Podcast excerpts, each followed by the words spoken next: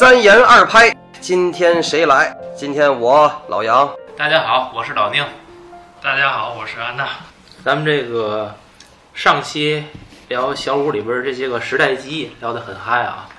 咱们开始说了，一共是四个主题嘛：时代记忆、兄弟情、男女情，还有家。那咱们今天继续小五这个电影呢，我是早就看过一遍。嗯我其实一直不是很喜欢贾樟柯，嗯跟小五有挺大关系的。嗯就是他演的这种东西，我就问一个特别简单的问题：嗯，这个电影好看吗？好看极了。我也可能因为我喜欢，所以我觉得好看。安娜觉得呢？你要说好看呢，故事情节不是很强。呃，它好看点呢，我估计，我觉得它应该都在这个人物状态上。我觉得好看是在这个方面。那老杨，你觉得那个好看？你怎么理解？你认为它好看？因为我从小生活在城市，虽然小时候物质条件不是特别好，但是我真的没见过这样的人。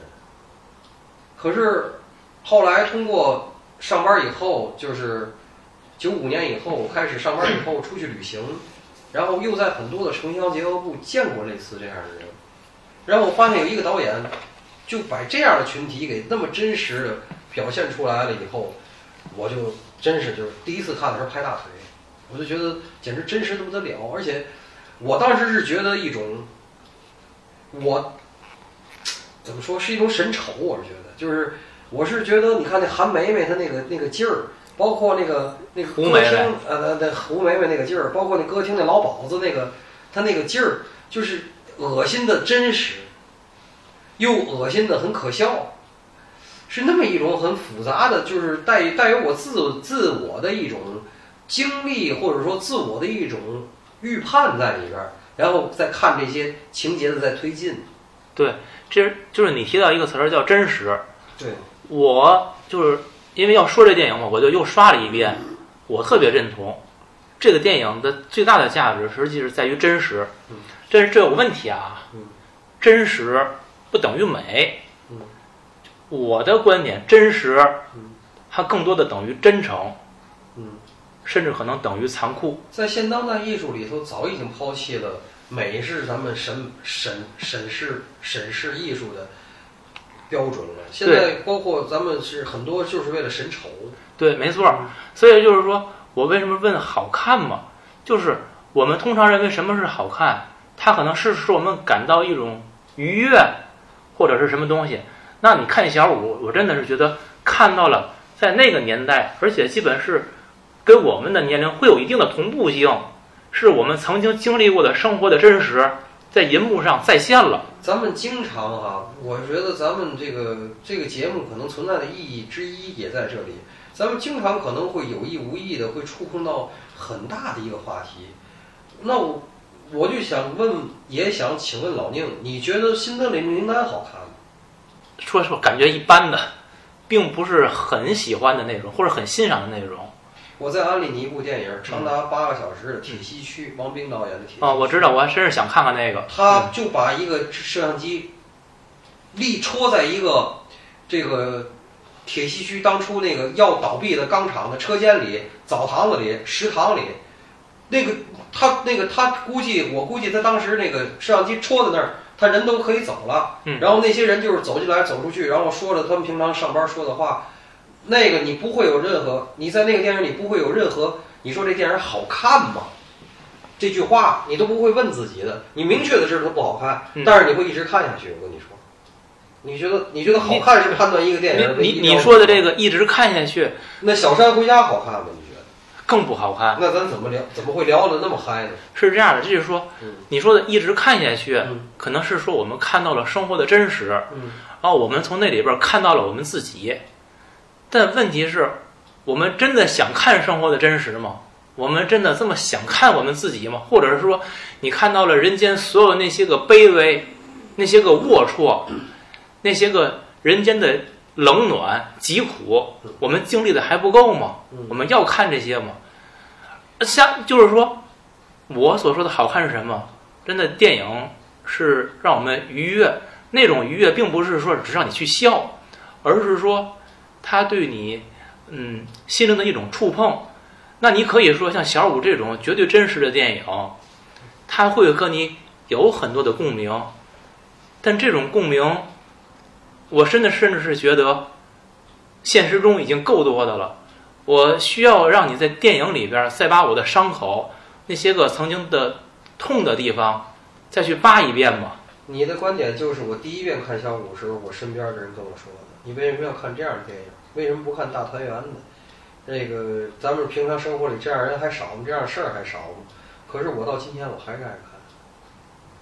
这个就你说的那个，我就粗浅粗浅的理解，应该就是卖惨的那种类型，对吧？但是我今天我就是这次我又看了一遍呢，我觉得我看到的不是他这个就是生活的多惨多什么的，但我我又看到了一些个新的东西，对这个社会的一些个理解吧。我觉得这个是好看。其实就是我自己想的一个问题，就是这电影就是拍到呃我所谓那种好看，就是让大家看起来舒服的，它可能是很比较唯美的，甚至比如说像这个看这个陈导的《黄土地》，他被那样的一种诗一样的电影语言那种美，他他所震撼了。嗯然后我们大家可能更接受的是那样一种东西，可是那种东西呢，在我们现在看来，会觉得媚俗，就是你电影你拍的太美太好看了，可能会被归于这个媚俗那种行列。但是像这个贾樟柯这样，你把电影拍成了一个那么样的真实，带着土气的，就是让你闻到的那种血腥、泥土、肮脏，所有的味道你都闻到了。嗯，但是它就它就不美了。电影应该怎么样才能真的算一个好看的，然后去吸引我们的一个电影？我为什么觉得它好看啊？他买了那个传呼机，实际上就是想让那女的呼他，对吗？嗯。天天看那二的，天天看那个买个传呼机对他也是挺贵的一事儿。然后最后没呼，一直也没呼，直到他偷钱包那一刹那，那 BB 机响了，他才被人发现，他才被抓住，对吗？这结尾这他妈多欧亨利呀、这个，我是觉得这这就是我我意义中的好看。就是这个电影啊，嗯，你把这宿命感做出来，我觉得这就是好看。但是这个做的高级不高级呢？这就得看导演水平了。就是我总结，这次我看我又总结了一次，裹挟感，你知道吗？嗯，社会前进，车轮往前走，然后就我们这些个就是普普罗大众在这个里边的裹挟感，你知道吗？这个应该是我这次看最大的一个收获。我觉得安娜总结太好了，宿命裹挟，我觉得太好了，总结。他那个哥们儿，我相信当年也是他手底下的小偷一个干将，然后后来不跟他玩了，嗯不跟他玩了。其实那小子干的并不是正行啊，那小子是玩走私烟的。嗯，小五也看不惯他，但是他自个儿已经觉得自个儿是正行了。对，你是，小五被抓住只是第一步，过两天打走私，其实这拍片子没拍续集，嗯，那第二部就是他。对，他可是他今天在在县城里头风光的不得了，自个儿又说电视台点歌啊，又这个又那个，叮咣五四没事儿就发圈拿烟发圈的，嗯那已经简直是衣锦也不不叫衣锦还乡了，那简直是就是他那中国梦都实现了。对，这所以我就唯一不满意的就是他没把这个做出来。他如果把这个做出来，他朝这个方向做，我觉得他那裹挟感就是更强。就是他这个哥们儿嗯。走私烟的这哥们儿，嗯，他应该是这个在这个大环境里，第二波来办的，不是，就是他是应该在这个大环境里，嗯。就是主动往前跑的那些人，嗯就跟着这个历史车轮，我要融入进去，嗯嗯他是这些人。嗯嗯。然后那个这个小五呢，他应我觉得他应该就是主动放弃了，我就不跟你这走了，我觉得是这样。然后那个梅梅呢，梅梅呢应该是追着跑的，知道吗？他跟那个那个小勇还不一样，他是追着的，这小勇呢是主动往前，嗯这两种人，还有他那个呃店主那个就是他那药店的那哥们儿，然后他呢，我觉得应该就是属于被甩下来的，就是拆迁嘛，嗯拆迁完新店在哪儿他不知道，嗯，这是被甩下来的。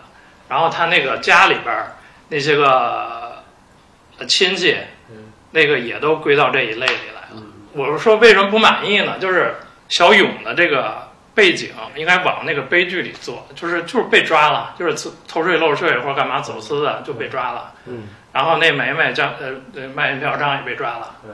然后这这些人如果都往这个悲剧里做，我觉得这裹挟感就是更强一点。一个都好不了。对 一个都不能好。对行，正好这这个安娜刚才一梳理，这所有的人物关系已经都进来了啊。那咱们正好这个很顺的就进入了咱这个兄弟情这一部分。我我我插插一句，这次看我就乐的不行，就是这段儿，我感觉这是一个疑似出出柜的男人被掰直的过程？所以你所以你管这段不叫兄弟情，叫激情。对，因为你看那个他送送礼的时候，他甩完钱，然后他走了，走之前他拉他这个手，拉着手看纹身嘛，拉下手，然后那小勇做什么动作？意味深长的摸自己嘴，摸完嘴舔嘴唇，然后下一场戏是什么呢？他在餐馆儿，然后点看这么多遍，我都没觉出来，安娜这脑洞开太大哎，了。他在餐馆儿就是你觉得这个不够，餐馆儿他更加强了一下，点歌心语，他这儿唱着心语，然后那边儿小勇电视里也唱着心语，他有个平行的。剪辑哦，然后我看还有一段儿，你觉得这个还不够的话，然后他就去歌厅了。兄弟情就放在这儿了，不是激情就放在这儿了。然后他去歌厅，跟那个梅梅又出去逛街，这个又接的是什么呢？他拿那苹果，那苹果这个这水果的这个这意思够强烈吧？对对对，拿着苹果，然后被他那个哥们儿就比较壮的那个哥们儿抢走了，然后围着那个操场跑了一大圈儿，然后那个哥们儿就骂他，然后他急了嘛，那哥们儿骂他，你说你变态，这是什么意思呢？这 我就脑洞就开到这儿了，我，你你你真可以，我 就是你把这几个就是这个。禁果本来是属于咱们的，对吧？我觉得挺有意思的，我觉得是不是多异性啊，还是、哎，可以可以可以，还是还是怎么着的？这个好像我还真没看谁这么想过，哎，没聊过这个。那这里边啊，其实我一直就是小勇的这个形象，可能大家感觉都是不太好的，嗯就是他对这个小五到底是一种什么的态度？就是放在当年肯定是好兄弟，就放在他已经这个混得人模狗样了，靠这个贩烟撅了一桶金，那小五沦落为这个一个以偷盗为职业的人，就他对于小五到底是种内心是种什么感情？我觉得太简单了，因为你刚才跟安娜已经分析的非常透了。小五就是一个现汾阳县城里的老炮儿，相当于，嗯，固守成规的一个传统型小偷，对吧？人家小五积极的寻求转型，人并且转型成功。那转型成功对于原来这种老炮儿只能是很鄙视，我觉得就是鄙视。但是如果要有又有激情在里头，那就是又一种还有一种恨铁不成钢。要是没有激情，就是纯鄙视。我觉得。哎，我其实还是希望这个小小勇的心底嗯对这个小五还是念及一丝兄弟的，就是说他分两层，在面子上我已经不认你了，但是在内里心里，如果你小五有什么事儿，小勇还是会拉一把的。我真的是更希望或者倾向于是那样。嗯我觉得他不是贾樟柯想要表达的那那个方向，嗯，他就是你时代变了，这些人这些人往上走了，阶层不一样了，分层了，就我对有些人就是我就不认了，就是分层，然后固化，然后泥沙就是被淘汰了，很残酷啊。这里边有一有一段那个，就是小五给小勇送礼去，送礼去呢，然后他点烟，顺手把小勇那个打火机就装自己口袋里边了。后来这个小五在饭馆里吃饭的时候，其实又有一次点烟，嗯他用这打火机，其实他没有意识到，他把打火他顺手拿走的。我觉得那一刻，那小五小勇小五的心里，那感慨万千。然后包括他后来在那个梅梅生病，他去看梅梅，给梅梅唱首歌，他不敢去唱，还有那个打火机，因为打火那打火机会发出声音来，会奏了那支曲子。我觉得其实好讽刺最后那一段儿，就是你最后你给这个你喜欢的女生唱一首歌，实际还是靠着你那个已经分道扬镳的发了财的兄弟的东西，才完成了你这件事情。他在这个电影里，就还是我上期强调的，他现在用话外音的那个手法已经越来越高级了，对，越来越成熟了。他就是画外音，就是歌曲还有电影的那片段，嗯，它都是人物这个当时心情外化的一种。对，包括电台里头的一些东西都是。对就提这个歌啊，这个贾樟柯有多爱浅醉一生啊，嗯，他恨不得哪个电影里都把这歌搁进去。是，我这是他的他的执念。我问问你，你觉得那梅梅喜欢过小五吗？某些刹那吧，只是某些刹那。我觉得一点儿都没有。梅梅只是流连在流连在不同他认为的金主身边。他最后走，他不也是以前问过吗？他是去呼和浩特还是去哪儿？就是内蒙，反正就是是另外的金主。小五能给他上分，小五能给他花钱，能陪他做头，能陪他买衣服。他认为小五是个潜在的金主。当发现小五没有这个实力的时候，那梅梅不没有没有任何的留恋，没有任何感情的，其实是。所以这个电影，我相信贾樟柯跟贾樟柯的创作初衷跟我认为的是一样的，他就是要打破这一切。我跟安娜想的一样，就是他就让你一个都好不了，谁也好不了。是，但这里有一点，就是说你对梅梅那个分析，我是总体认可。但问题就是，我们真的做到那么纯粹吗？什么叫纯粹？就是有物质的那么纯粹吗？然后有精神的那么纯粹吗？按梅梅按你的解释是种物质女孩儿，但是他真的能够做到纯粹到那种丝毫不需要精神吗？他在那歌厅那种就是近似于软禁的那么一个，就是不见天日那个地儿，那我待着也是待着，就我老说那句话，那歌厅的小姐她待着也是待着，你陪她聊天，你要给她钱，那不有病吗？这是第一点。第二点，在后来梅梅是真病了，小五去看她的时候，那个时候是她人最弱小的时候，最软弱的时候，小五给她一些温暖，梅梅会有一些感动，但是感动跟喜欢是有区别的。嗯，喜欢跟爱情更区别更大，所以谁在你最软弱的时候来看你，来关心你，我相信任何人肉心是肉长的都会觉得感动。但是有感动能不能生发出来、滋生出来别的情感，反而在美美身上，我认为没有。对那其实我还想说的是什么？如果有那么一些个刹那，就是我们能够让让甚至是让自己去感动，嗯，那一时刻，我觉得也是是动人的。我们终究会分道扬镳。我要什么天长地久？我有那一瞬间的感动，难道不就够吗？咱继续讲，说说兄弟这块儿啊，小五跟他手下的这帮这帮兄弟，他们之间的这种关系，就是最开始的时候，那是是由这个小五帮更生的朋友去找身份证，引出了小五和他手下的兄弟，然后到后来演的是。小五是那个手下去泡了一个小女孩儿，然后小五没太给他面子。到最后，当小五被他的那个手下直接就是对他就是落井下石的指责，就他和他的这个手下们之间，这是一种什么样的感情或者关系？小五当大哥，让那几个小孩替他偷东西，然后他来分成或者管分钱，其实就是一种胁迫。所以有一天，当他的那些小弟看见他被打倒了，是一定会站出来揭发他、检举他、落井下石、踏上一万只脚的，这是肯定的。他们之间没有情感。这里边人物关系之间的关系都特别的脆弱，就是有一点儿变动嗯，立马就是一百八十度转说太对，就是美美跟小五，你小五哪天给不了钱，我扭头就走，没有任何留恋。你哪天跟这些小弟你欺负不了我，或者我都不用警察抓。我说实在，这几个小孩再跟他两年，这几个小孩发育大了，能跟小五动手了，你小五再欺负他，人家直接就给你一顿臭揍。他那几个都是小孩儿，对呀、就那个他那个第一个副手长得还比他高，那个就已经开始不听他的话了。反抗了啊。你说等那几个再长起来呢，就是那你们说那个更生呢？就是他开药店那个朋友，这就从电影里边看，嗯，更生对于小五的所有的方面，应该是都是在支持他。友谊哈，友谊很多时候是跟着性格来的。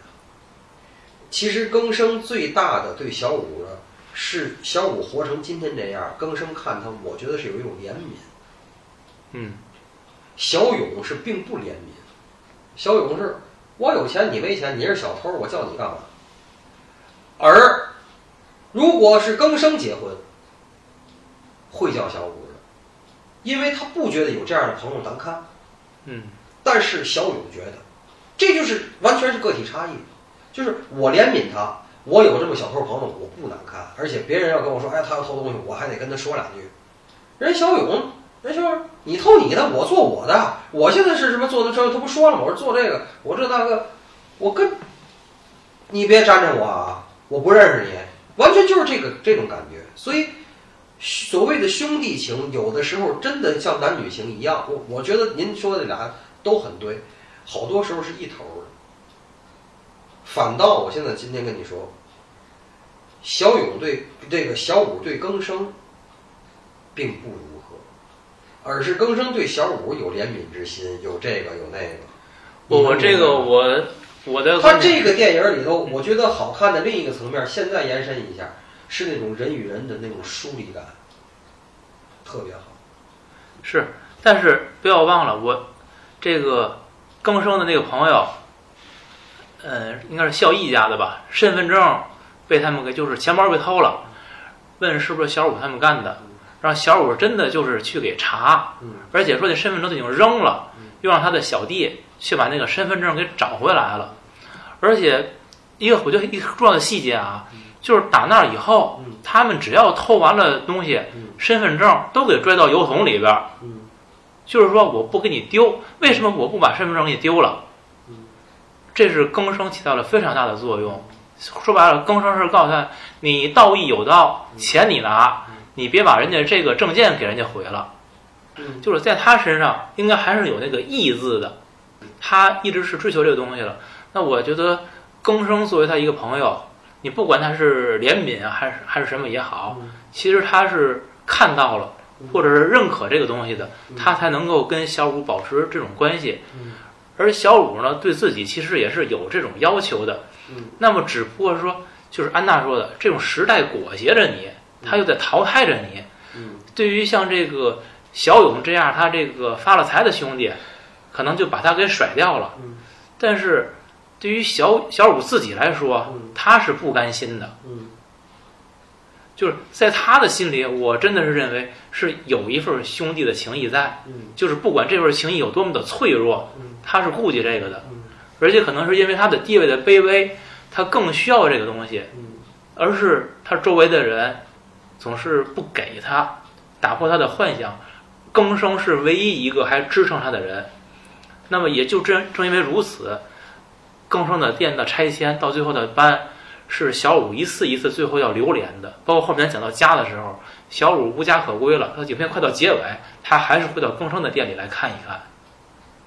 那你觉得贾樟柯有没有想，就是说表示一个这个事儿？我跟你说，就是说卑微如小偷，你连友谊和爱情都不配有。对，没错，他他不卑微配，如小偷，你不配有，他不配有你可以憧憬这些，但是你不配有这些。从阶层来这个角度来想一下，嗯我觉得要这么理解的话，他两个人算不算一个阶层？就一个是正经生意，一个是歪门邪道，嗯。就是阶层之间的怜悯，可是小勇，小勇已经完成了自己的一个阶级跨越哎，对，就是就是就是按你这推论一下，如果更生发了财，也会离小勇小五而去。当然，他我我身边的朋友都变了，都变有头有脸的人了，都都握手了。回来这小五来了，给我上分，受不了吗？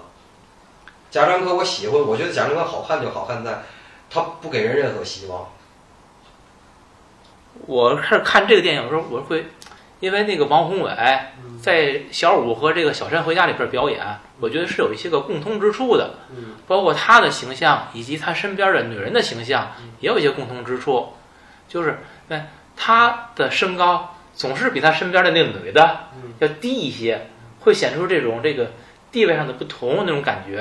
然后还有这个，他总是一副这个小痞子提了甩挂那种感觉，嗯而他旁边的女的，不管哪怕她是个妓女，嗯看起来会比他好像要要高贵一些那种感觉，就是这种男女之间的感觉那么的不匹配。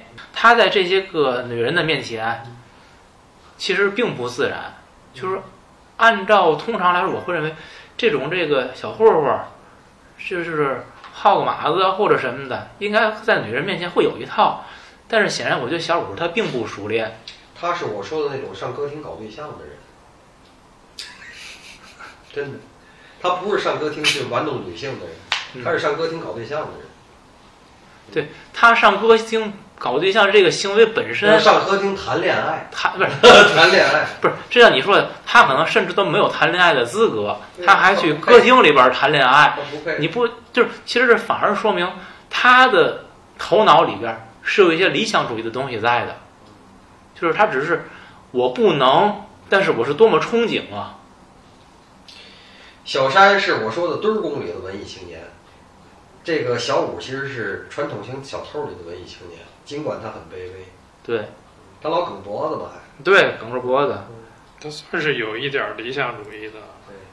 对，而且他去看梅梅，就是梅梅生病的时候，他真的能用他的方式，马上去搞了一个热水袋来，就给你放在这儿了。就是不管这个感情本身有多脆弱、多假，那种那种体贴，真的是好像是一个恋人才会那一刻迸发出来的一种贾。樟柯的真实还真实在很多细节上，包括就是你刚才说的这个，我更我不相信这里边的所有感情，嗯，但是这里边最可爱的人是那老警察，那老警察抓完他不还说了吗？说那些那个身份证是你弄来的吧，是你寄来的吧？但是反过来不，就是同样这个老警察一样给他靠的那个，就是为了说两句话就上店里头，给他靠在电线杆子上，让他造成所有人围观他。对，那围观是很屈辱的嘛。对，这太太太太讽刺了这段。所以就是吧说，所以就是说，他对每个人的那种叙述，就是说，是那老警察是已经在这个电影里，我认为是非常非常善良的那么个人了。就是，但是不不排除我平常工作方法就都这样。我知道你还不是坏没坏透，但是你作为一个小偷，你就你就是应该在街头上被人围观的，对吗？嗯。而且这是那个时候，如果是今天，当然今天不敢那样弄。如果是今天那样弄，真就有人敢上来连踢带打，这是肯定的，这是肯定的，因为现在的社会矛盾比那个时候的社会矛盾，比二十年前又激化了很多了。好多人他妈有气儿没地儿撒的了，不还有那种小偷抓住了给当场被打死了，都有现在。这个那小五跟梅梅这这段儿叫相处吧，你都不承认这是感情，当然就是最后梅梅不辞而别。当时，但是我的反应就是，这是就是婊子无情，戏子无义啊、嗯。嗯，按你的解读来说呢，真是梅梅只是奔向了自己的下一个金主，就是。为了下一段的生存而奋斗。对，那他为什么最后还要给小五发来那段信息呢？我觉得是一个回报吧，对于他那个在他病中来看他的那段温暖的一个回报吧，最多是这么着。这已经是对那个病中那个那次嘘寒问暖的最大回馈了，就是只是这个，就是对，就是什么呢？我也只就是这个。对，就是我一直想说的，就是人文关怀这事儿。就是现在中国的电影吧，人文关怀的这种东西太少。我觉得从这个老警察那儿，从贾樟柯的这部电影上，我觉得能体会到一点人文关怀在这里边儿。就是那老警察，这是刚才说的，还有就是梅梅这块儿，他就是对这底层人的生活现状的一种呃同情也好，或者是一种什么的吧，我觉得就是从这块儿体现出来的。嗯可是结果梅梅的这个人文关怀叫隔靴搔痒，嗯老警察最后给他往电线杆子上一锁，嗯就是这个彻底把他的这种人性化的那面儿都给给抹杀掉了。就是这也是现状，确实就是这就是。那可能是梅梅在自己闲来无事的时候，想过自己在汾阳还有一个小偷朋友，就关心过他一次。嗯，那逗咳嗽呗。我我对我发我发个信息逗弄一下，嗯但是从小五的角度，他看到之后，那个心里的感受是非常不一样。他一直在等待这个信息啊，嗯，对，就是在这种不对称里边，其实小五的内心其实他是收获了一份安稳的。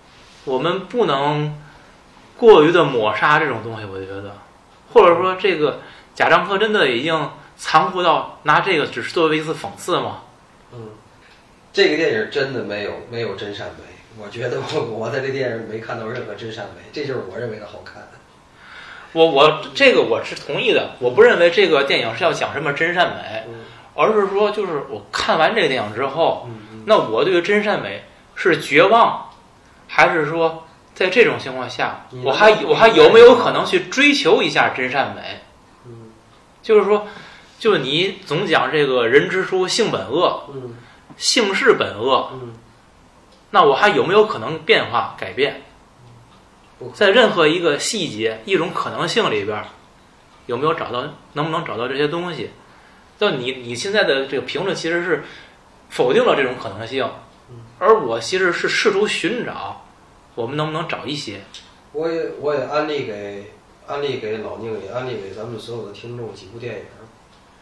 第一部电影叫做《狩猎》，是一个丹麦电影。嗯你如果没看过的话，你去看一下。嗯，我知道这电影，嗯第二部电影叫《佛罗里达乐园》，嗯如果你没看呢，看一遍。第三个电影叫《赛末点》，嗯，伍迪·艾伍迪艾伦伦的嗯我最喜欢的三部之一吧。你把这三部看完了，咱们再来讨论这个问题。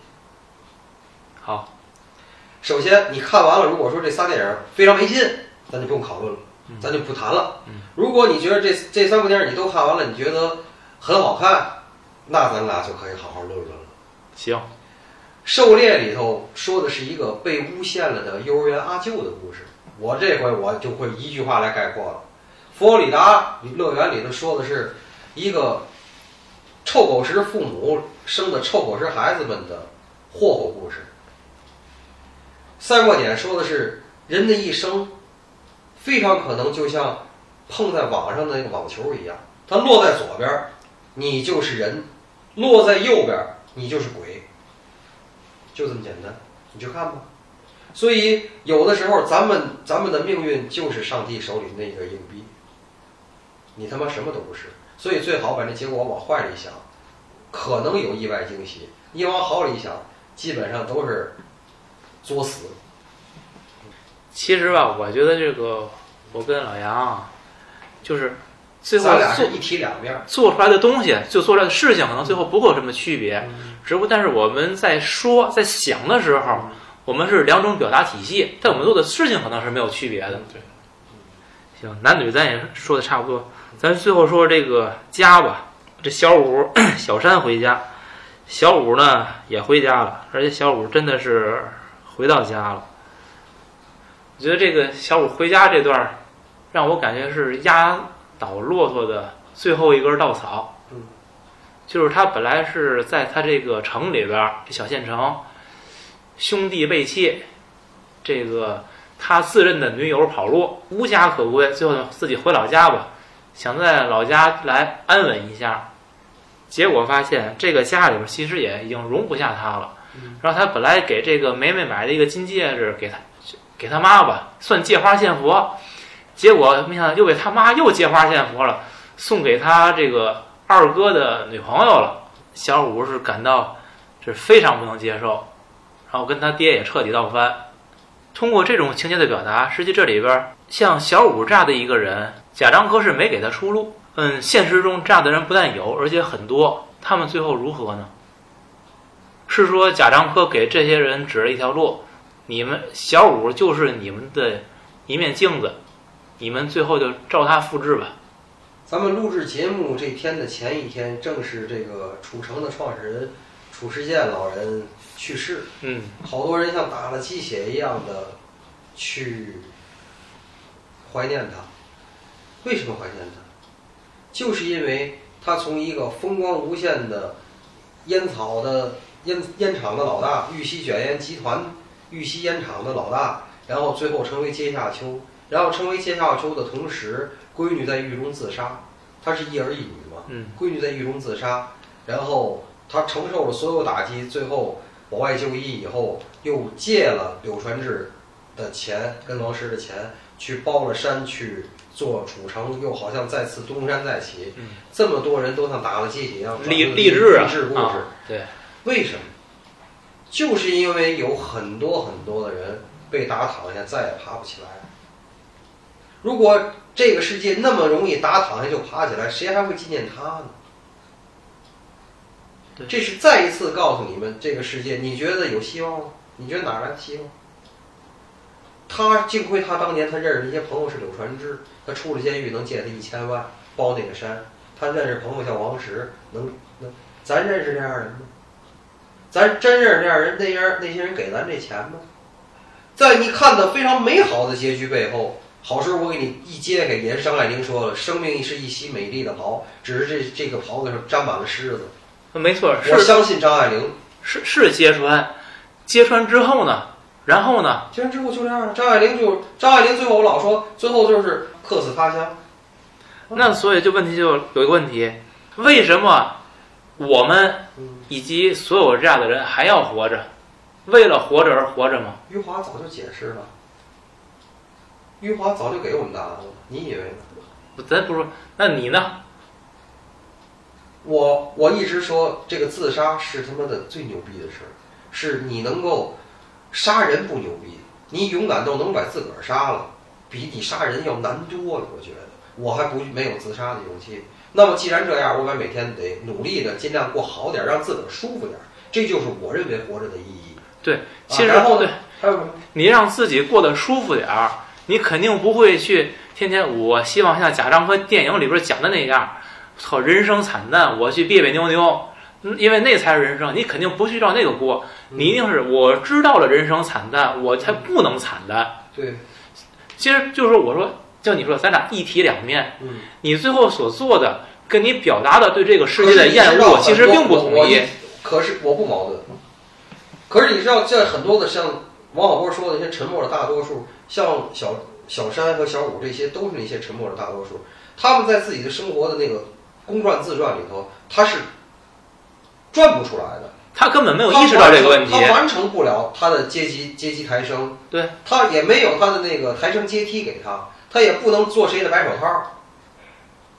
小勇可有可能像盖茨比，我老说像盖茨比，像小勇，就是某个利益集团的白手套而已。他在里头分一杯羹，或者哪怕是喝点汤儿。小勇不是小五不认识这样的人，或者说他还固守在他那个传统小偷的那种那种什么偷了分钱，然后再怎么着那种那种窠臼里边儿，那么他被淘汰是正常的呀，很正常，没有希望，不需要希望。对没错，他被淘汰是正常的，对，就是在这些渣子里边或者在他的窠臼里面他有没有就是我这个窠臼里边的安逸，我这个窠臼里边的舒适？嗯小五就是可能他作为一个小偷，这个例子有点极端了。嗯如果对于很多就是只平庸的人，嗯。他只做了一些个正常的事情，嗯。在他的这个范围，他可以去寻求我自己的，就好像我们到外面看到了那些个很多乡村里边的，或者很多那个捡破烂的人，嗯。破衣邋遢、生活困窘的，嗯。但是其实人家依然自得，嗯。这就是我的生活呀。嗯。他他过的，他也没有更多的抱怨，他他也没有条件去抱怨，嗯。他就是这么过。如果能给他们这样一个条件，或者这样一种心态去了死余生，嗯嗯难道也不好吗？就是说我我觉得一种对理想状态，或者我一直认为的，就像我不喜欢谈正能量一样，我的观点一直是正和反是两面，你不要只给我谈正，你也给我谈谈反，你把反给我说清楚了，我跟你追求正，这是我一直的态度。所以最后当小五就是他的那个老家，农村的老家都已经拒绝了他，抛弃了他。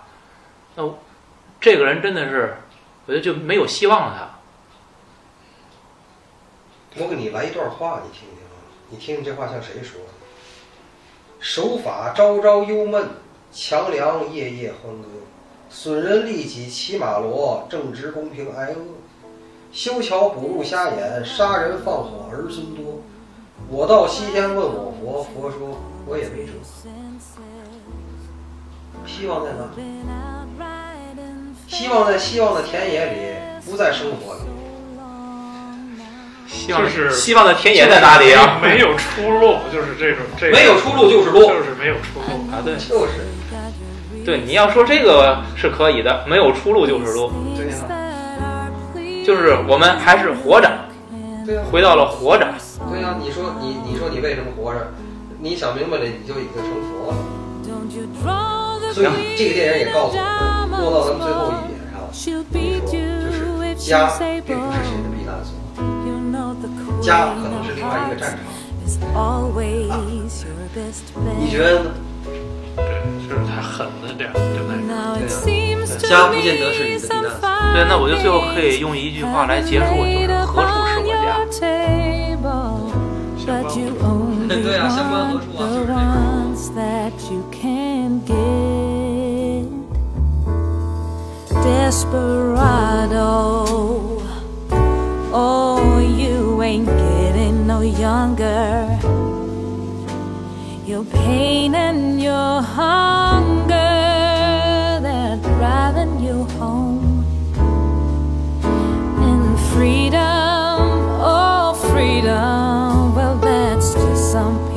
talking.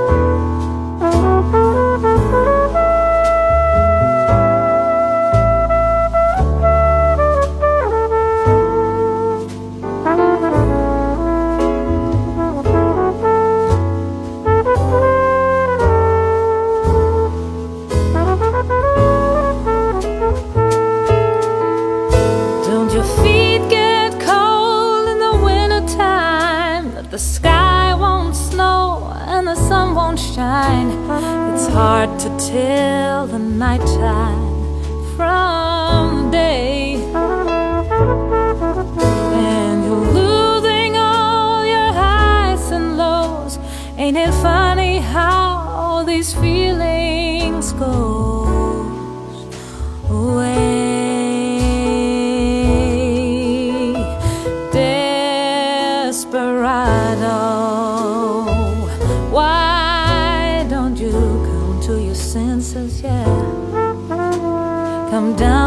your